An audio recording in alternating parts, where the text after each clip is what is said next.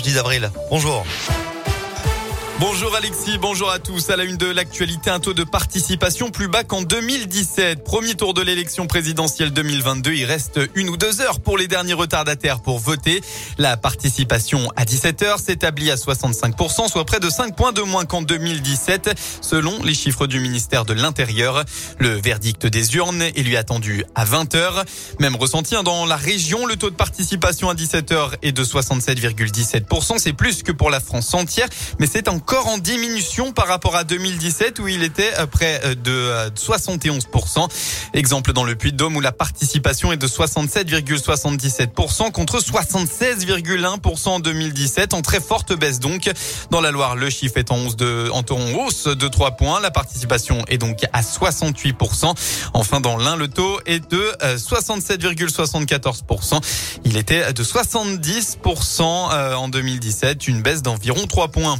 Petit rappel enfin, il n'y aura pas de réelle estimation à l'heure actuelle puisque la plupart des bureaux ferment donc à 19h. Les sondeurs remontent les premières données entre 19h30 et 19h40. Ils seront capables de nous donner des estimations à 19h50 au mieux. Soyez donc prudents sur les informations qui seront diffusées avant 20h. En France, un avion de tourisme s'est écrasé ce matin après son décollage à l'aéroport de Saint-Brieuc. Un bilan dramatique. Le pilote âgé de 50 ans et un couple d'une vingtaine d'années sont décédés.